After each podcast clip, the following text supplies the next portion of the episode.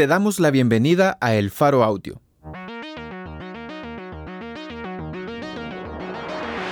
Ahora puedes escuchar nuestros reportajes en el momento que más te convenga.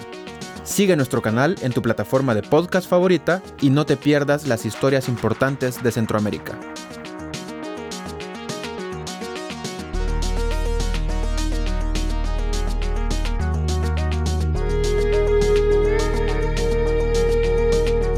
Hoy es 18 de agosto de 2022. Este es un artículo, escrito y narrado por Gabriel Labrador, titulado Estado salvadoreño admitió a la ONU que investiga muertes en cárceles durante el régimen. Publicado en elfaro.net.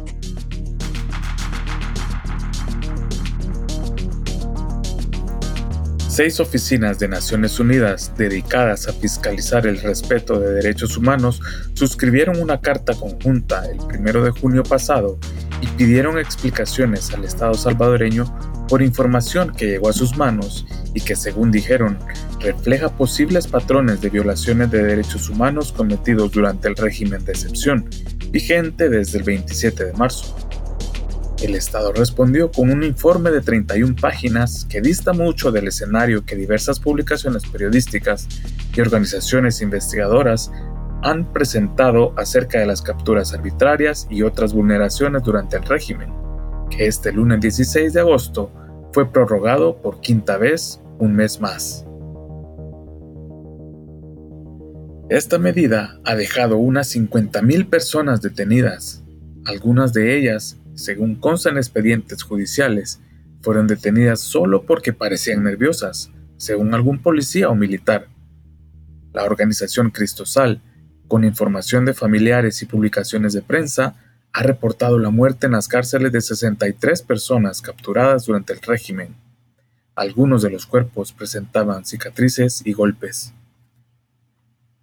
Las seis oficinas que pidieron cuentas a El Salvador son dos grupos de trabajo y cuatro relatorías especiales aglutinadas en la oficina del Alto Comisionado de las Naciones Unidas para los Derechos Humanos. En su carta expresaron su más seria preocupación ante la información recibida, que sugiere la posibilidad de un patrón de detenciones arbitrarias, así como de eventuales abusos que pueden ser constitutivos de tortura o de tratos crueles, inhumanos o degradantes, durante los arrestos y encarcelamiento de salvadoreños. Los casos de muertes bajo detención, incluyendo las que podrían deberse a la privación de acceso a medicinas, amplifican nuestra preocupación frente a la situación descrita, reza la carta suscrita por las oficinas. Otras preocupaciones son por la saturación del sistema de defensa pública, las reformas penales aprobadas y las penas de cárcel para niños y adolescentes. En su respuesta, la misión permanente de El Salvador ante Naciones Unidas en Ginebra, Suiza, compiló las respuestas enviadas por la Policía Nacional Civil, la Procuraduría General de la República, la Procuraduría para la Defensa de los Derechos Humanos y el Consejo Nacional de la Niñez y Adolescencia. En alguna de las respuestas, la misión permanente escribió que era el Estado salvadoreño quien comunicaba algo y en otras citó directamente a la institución proveedora de la respuesta. Naciones Unidas preguntó, por ejemplo, sobre las investigaciones de personas que han fallecido durante los procedimientos de arresto o en centros de detención. Y en una de las revelaciones más importantes del informe, el gobierno salvadoreño dijo, el Estado comunica que las situaciones presentadas han dado lugar a investigaciones que se encuentran en proceso bajo la dirección funcional de la Fiscalía, además de haberse activado la vía administrativa a través de la Inspectoría General de Seguridad Pública, con el fin de esclarecer los hechos y deducir la responsabilidad pertinente. La respuesta también mencionó las investigaciones de la PDDH a las afectaciones al derecho a la vida, los casos se encuentran en fase inicial de investigación. Todo se está documentando y siguiendo los procedimientos establecidos en el sistema de protección, dice el informe. En general, el Estado enumeró los protocolos y manuales que en teoría aplica para respetar los derechos humanos de los detenidos y sus familiares, y también las decisiones administrativas tomadas para adaptarse a la carga de trabajo. En sus argumentos, sin embargo, el gobierno salvadoreño entró no solo en contradicciones, sino que también planteó escenarios incompatibles con la realidad, o sencillamente evitó mencionar temas espinosos. Muchas de las respuestas desde El Salvador, por omisión o vaguedad, llegan a constituir mentiras. El Estado mintió al organismo internacional cuando dijo que la PNC, al momento de la detención de una persona, le comunica la razón de la misma y se garantiza que los familiares tengan conocimiento de la detención y en qué dependencia policial o centro penitenciario estará en resguardo. Adicionalmente, la información se hace del conocimiento de la PDH. Esa aseveración es falsa si se coteja, por ejemplo, con los hallazgos de organizaciones independientes como el Observatorio Universitario de Derechos Humanos o UDH. Según un informe del observatorio publicado el miércoles 10 de agosto, la PDDH solo fue notificada de 9.362 detenciones al 24 de junio, cuando la cantidad de arrestos era de 42.855. Y además, para cuando el régimen se prorrogó un mes más, Personas, sobre todo mujeres, que desconocían el paradero de sus parientes, hacían largas filas afuera de las cárceles para preguntar si su familiar estaba ahí dentro y también hacían colas afuera de la PGR para pedir información. Según el Estado salvadoreño, la Defensoría Pública Penal de la PGR no ha experimentado impedimento alguno para hacer uso de los recursos legales o para la interposición de habeas corpus ante la Sala de lo Constitucional. Y aunque en el país ya se alcanzó un umbral de demandas de habeas corpus que no se veía desde la guerra civil, hay testimonios como el de ciudadanos como Maricel Hernández que dan cuenta de que los defensores de la PGR no informan a sus defendidos de que existen recursos legales para pelear una detención ilegal. El Observatorio Universitario también registró numerosas quejas sobre el papel meramente formal o decorativo de los defensores públicos, así como también denuncias por malos tratos o falta de diligencia en los procesos. La saturación de trabajo por los expedientes no es menor. Hacia finales de junio habían ocurrido 93 audiencias judiciales masivas en las que el destino de 18.215 imputados estuvo en juego. El promedio de imputados por audiencia fue de 196, aunque hubo cinco audiencias con más de 500 procesados. En esas condiciones, es difícil que se garantice el derecho de defensa y el de presunción de inocencia, dijo Danilo Flores, coordinador del observatorio. Testimonios de defensores públicos le dan la razón. La PGR respondió a Naciones Unidas que contrató a 46 abogados para ejercer defensa pública 18 recepcionistas, 4 psicólogos y un trabajador social desde la aprobación del régimen.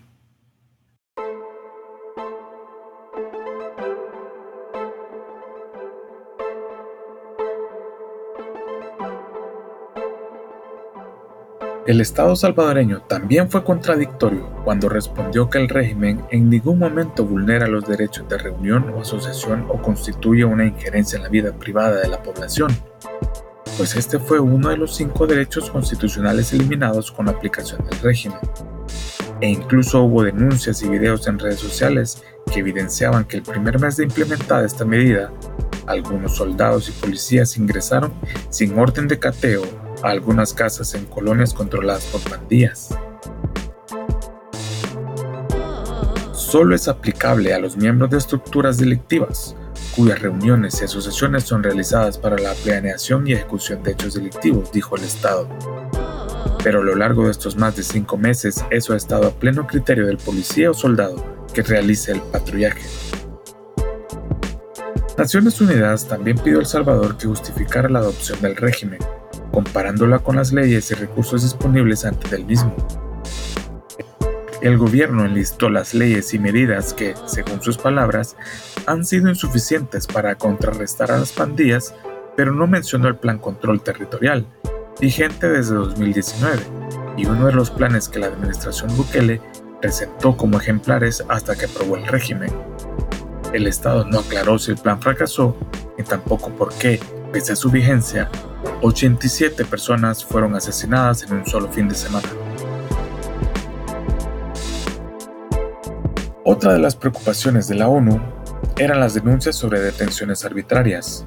Sírvase proporcionar los detalles y cuando estén disponibles los resultados de cualquier investigación judicial o de otro tipo que se lleve a cabo en relación con denuncias por detención arbitraria, tortura u otros tratos o penas crueles, inhumanos o degradantes contra personas acusadas de delitos penales bajo custodia. Si no se ha iniciado una investigación, explique por qué y cómo ello es compatible con las obligaciones internacionales de derechos humanos de El Salvador, cuestionó la ONU. El Estado respondió que la PDDH no ha conocido información sobre la existencia o no de investigaciones judiciales o administrativas sobre detenciones arbitrarias, tortura o tratos crueles, inhumanos o degradantes contra personas bajo custodia. Sin embargo, y de manera inexplicable, en el mismo párrafo el Estado agregó que la PDDH ya ha abierto un expediente en el cual se registran todos los casos denunciados sobre restricciones al derecho a la libertad e integridad personal, aunque no se agregó más detalles. Según el observatorio, hasta junio pasado, la PDDH recibió 306 denuncias por torturas, tratos crueles, inhumanos o degradantes, de los que 231 eran por la negativa a dar la ubicación del buscado. Son potenciales casos de desaparición forzada de corta duración, explicó Natalia Ponce, abogada del observatorio y aún así el Estado respondió que no conocía la existencia de investigaciones al respecto. Yo creo que la respuesta denota que el Estado sabe lo que está pasando con el régimen, pero no quiere reconocerlo, y por eso dice que todo va bien. Es una respuesta que no se puede aceptar. Es demasiado grave lo que Naciones Unidas está preguntando como para que el Estado conteste con dulces, dice Leonor Arteaga, directora del Programa de Impunidad y Graves Violaciones de Derechos Humanos de la Fundación para el Debido Proceso. Esta organización fue una de las que remitió información a la Oficina del Alto Comisionado para su análisis. Para Arteaga, la respuesta del Estado también permite inferir que El Salvador está interesado en conservar las formas frente a parte de la comunidad internacional. Está bien que el Estado responda, pero no puede ser cualquier respuesta. Debería ser una verdadera rendición de cuentas que conlleva asumir las recomendaciones que le hacen al país, agregó. Entre las cosas que ocultó el Estado en su informe, por ejemplo, está que la PDDH tardó 107 días en cumplir una de sus facultades legales, que es la de entrar a verificar el estado de los detenidos en centros penales a pesar de que Naciones Unidas pidió un informe de todos los lugares de detención, incluyendo cárceles, bartolinas y centros de resguardo de menores, la PDDH solo informó sobre verificaciones hechas en los últimos dos. La PDDH solo remitió reportes de visitas hechas a seis bartolinas policiales y a tres centros de resguardo de menores de edad. La ONU había pedido información estadística detallada de todos los detenidos, pero el Estado solo remitió información de los menores de edad. El gobierno ni siquiera mencionó la cantidad de cárceles disponibles en el país ni la población reclusa que hay en ellas. Según el observatorio, el hacinamiento carcelario el 18 de julio es del 247%, tomando únicamente la población que ya enfrentó una audiencia judicial y cuya detención provisional fue aprobada por un juez. El observatorio detalló que la capacidad del sistema carcelario a diciembre de 2020 era de 30.864 personas y que para el 18 de julio la población reclusa era de 76.415. Antes del régimen había un hacinamiento del 119%, con 36.663 detenidos según el observatorio, Para su análisis, el observatorio hizo 103 peticiones de información pública a instituciones del Estado, pero el 30% de ellas no fueron respondidas. Centros Penales no emitió ninguna solicitud de información y la Corte Suprema no detalló la jurisdicción de las muertes registradas en los penales. El Estado respondió sin citar datos ni fuentes que gracias al régimen 11 tipos de delitos han bajado y que eso se ha traducido en la aprobación por un 91% de la población salvadoreña. La única fuente que el Estado citó es una supuesta encuesta telefónica elaborada entre el 12 y 18 de abril por la firma Sid Gallup. Esta encuestadora la fundó y la preside un antiguo estratega del presidente Bukele, Luis Haug. Haug asesoró a Bukele cuando ganó la alcaldía de San Salvador en 2015. Pese a su informe de 31 páginas a Naciones Unidas, lo que sigue sin responder el gobierno y otras instancias estatales es cómo garantizan que las personas arrestadas pertenecen a una pandilla. Hasta ahora la Fiscalía y la Policía han ejecutado miles de capturas bajo criterios ambiguos como el que alguien luzca nervioso o tenga fichas policiales de dudosa elaboración. El oficialismo ha recurrido a la frase el que nada debe, nada teme, para argumentar que las personas detenidas, si no están ligadas a las pandillas, saldrán libres en poco tiempo. El presidente y algunos diputados también han sido sarcásticos para tocar el tema, publicando en sus redes sociales la pregunta ¿Y cómo saben que son pandilleros?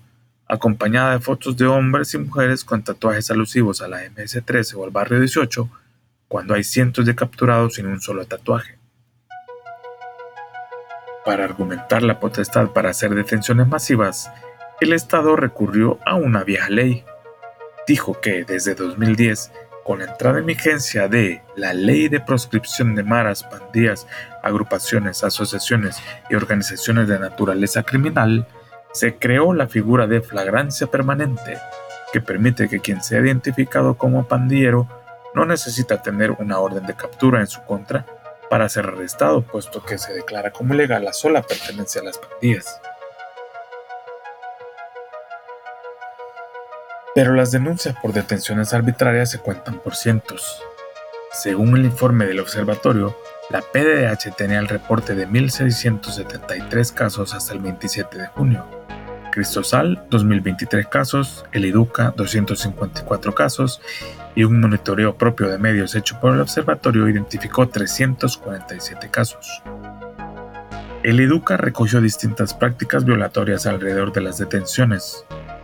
Por ejemplo, registró quejas de familiares porque policías llegaron a sus casas para tomar fotografías que después sirvieron para elaborar fichas policiales con las que además se justificó la captura de personas. Estas fichas, según el IDUCA, no consignan su fecha de creación.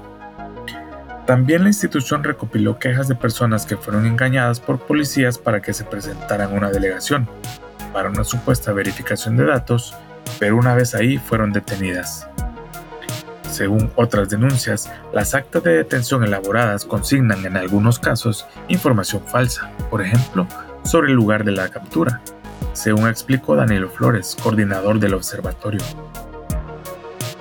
Para Leonor Arteaga de la Fundación para el Debido Proceso, la solicitud de información de la ONU denota que hay mucho movimiento en la ONU como no se veía desde la guerra civil. Por un lado, es un indicador de que las cosas están muy mal, pero por otro lado, parece que la comunidad internacional tiene sus ojos puestos en lo que está ocurriendo en el país. Además, según la especialista, es previsible que los reportes de Naciones Unidas escalen en cuanto a la gravedad de las observaciones. Va a escalar, es lo que corresponde. Naciones Unidas ha recibido todas estas denuncias de diversas fuentes y las oficinas van a presentar un informe ante el Consejo de Derechos Humanos van a seguir los llamados de atención y habrá más condenas a nivel internacional, dijo Arteaga. Los diputados de la Asamblea prorrogaron este martes 16 de agosto el régimen por otros 30 días. Es la quinta extensión que se hace desde marzo y para seguir el guion de las anteriores prórrogas, los diputados se centraron en asegurar que los partidos de oposición se oponen al régimen porque defienden a los pandilleros. No están defendiendo derechos humanos, están defendiendo delincuentes. Les encanta andar entre la mugre y el que anda entre la mugre se puede manchar, dijo el diputado Raúl Castillo de Nuevas Ideas, el partido del presidente Bukele. Los seis funcionarios de la ONU que pidieron información a El Salvador son Mumba Malila, vicepresidente del Grupo de Trabajo sobre la Detención Arbitraria, Luciano Hassan, presidente relator del Grupo de Trabajo sobre las Desapariciones Forzadas o Involuntarias, Morris T. Balbins, relator especial sobre ejecuciones extrajudiciales sumarias o arbitrarias, Dalen Mofoken, relator especial sobre el derecho de toda persona al disfrute del más alto nivel posible de salud física y mental, y Diego García Sayán, relator especial sobre la independencia de los magistrados y abogados.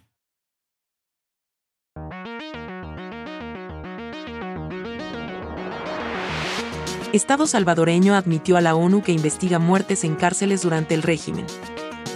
Por Gabriel Labrador. Editores. Oscar Martínez y Sergio Arauz. Fotografías por Víctor Peña y Carlos Barrera.